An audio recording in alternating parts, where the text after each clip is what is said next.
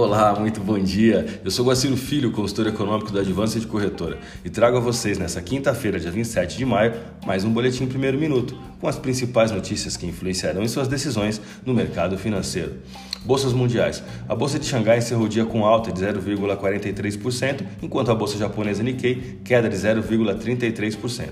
Mercado futuro norte-americano. Dow Jones Futuro, queda de 0,09%, S&P 500, queda de 0,25%, Nasdaq, queda de 0,44%, Europa, DAX, queda de 0,40%. Os mercados de ações dos Estados Unidos encerraram a sessão dessa quarta-feira com ganhos modestos. Após recentes comentários de autoridades do Fed ajudarem a conter preocupações com uma inflação em alta e a manter os rendimentos dos títulos sob controle. O dólar fechou em queda nesta quarta-feira, ficando no meio do caminho entre a máxima e a mínima da sessão, com o real chegando a figurar entre os melhores desempenhos globais na sessão, beneficiado por fluxo de exportadores. Os recursos de exportadores, até então parados no exterior, começaram a entrar no Brasil com uma maior intensidade nos últimos dias, em meio à percepção de melhor custo de oportunidade em internalizar o capital, conforme se multiplicaram com maior frequência relatórios de revisão de alta para a taxa básica de juros.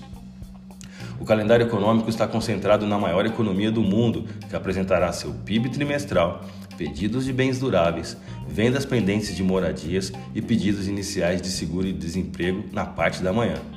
Vamos aos gráficos? Eu vou comentar sobre o dólar agora.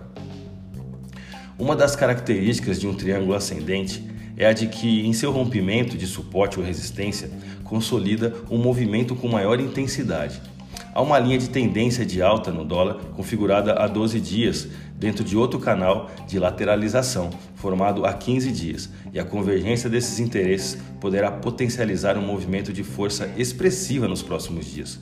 Com o volume de negócios na bolsa brasileira de 155 bilhões de reais em contratos futuros de dólar, a moeda fechou em queda de 0,38% e taxa spot de 5,3108. Analisando o euro agora. O euro perde intensidade de compra frente ao real, fazendo a paridade testar a base do suporte, chegando até romper durante a tarde de ontem, formando uma configuração de pullback. Com queda de 0,78%, o euro encerrou a sessão com taxa spot de 64766. A minha dica você já sabe.